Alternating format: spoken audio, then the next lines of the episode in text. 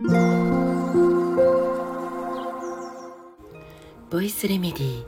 心と体にちょこっといい話。元看護師ホメオパス井上真由美です。え昨日は豊田市にて原発と放射能のお話をさせていただきました、ね、このことはまたね改めて、えー、スタイフでもお話ししたいなと思ってます。えー、っとさて今10日間の長期出張中なんです。で、えー、お天気にとっても恵まれていてこの間もう青い空もう紅葉もとっても綺麗でもう気持ちのいい日々、えー、過ごさせてもらっています。けれどもやっぱりねさすがに朝夕は空気が冷たくて吐く息も白くなってきてますね。これからどんどん、え寒さも増していくんだと思います。この寒さの中ね子供たちとどう過ごしていきましょうか、ね、ノルウェーとかデンマークとかアイスランドとかの国って、えー、赤ちゃんをねベビーカーに乗せたまま真冬も外で寝かせるっていう習慣があるみたいですよね。で私も、えー、写真とかで見たことがあります。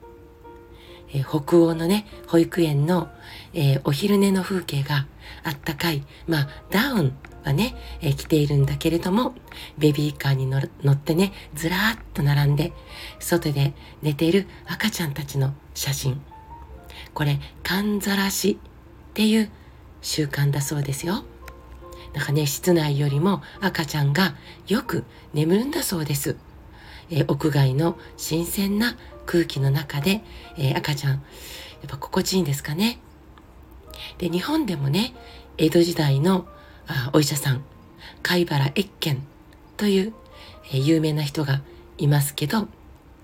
えー、寒と、まあ、この寒っていうのは寒さっていう意味の寒と粗食が子育てのコツと説いているんですね。ある程度の寒さには触れさせてあげる。ね、やたらにいつもあったかい部屋であったかい服を何枚も着て寒いところには出さないみたいな過保護をするんじゃなくて寒い時は寒い環境を経験させてあげることが大事だよって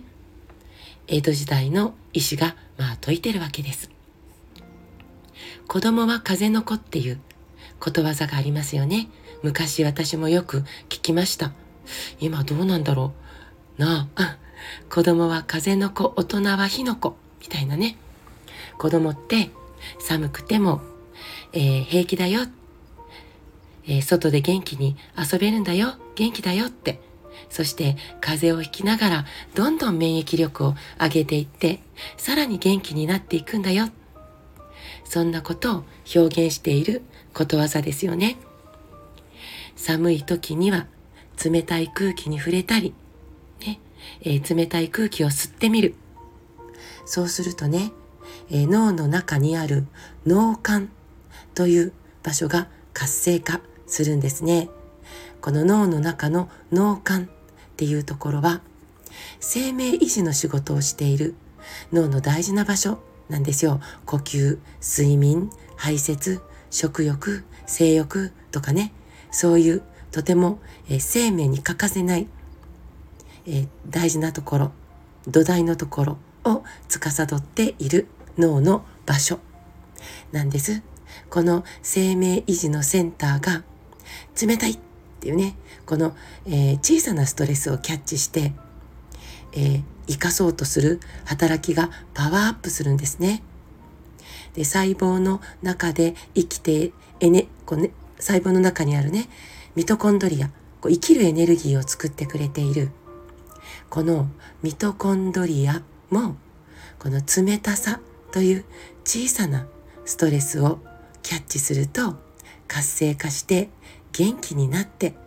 数が増えたりすることが分かっているんです。大きなストレス、こう命に関わるような長時間のひどい寒さはダメですよ。だけれども、小さな刺激、冷たい、ね、寒い。これは私たちにはかえって良い働きをするってことなんですよね。だから寒くても朝窓を開けて空気を入れ替える。ね、そして暖房の温度設定を低めにしてあったかい白湯を飲む。ね、こうやって、えー、寒い季節の寒さとのお付き合いを前向きに楽しむことやってみませんか？特に子供たちには風邪をひかないようにって家にいる時間を、えー、長長く長くしたりたくさん洋服を着せたりするよりは寒さ冷たさに馴染める体を作れる機会を作ってあげてみましょう。私はね基本暑がりなんでこの季節が大好きなんですよ。新潟向きの体質ですね。これからは私の季節が到来です。はい、年末に向けてお話会を、えー、企画してくださった方々、そして来てくださる方々との時間を元気に過ごしてい、えー、きたいと思います。今日はこれから浜松です。今日も最後まで聞いてくださってありがとうございます。また明日お会いしましょう。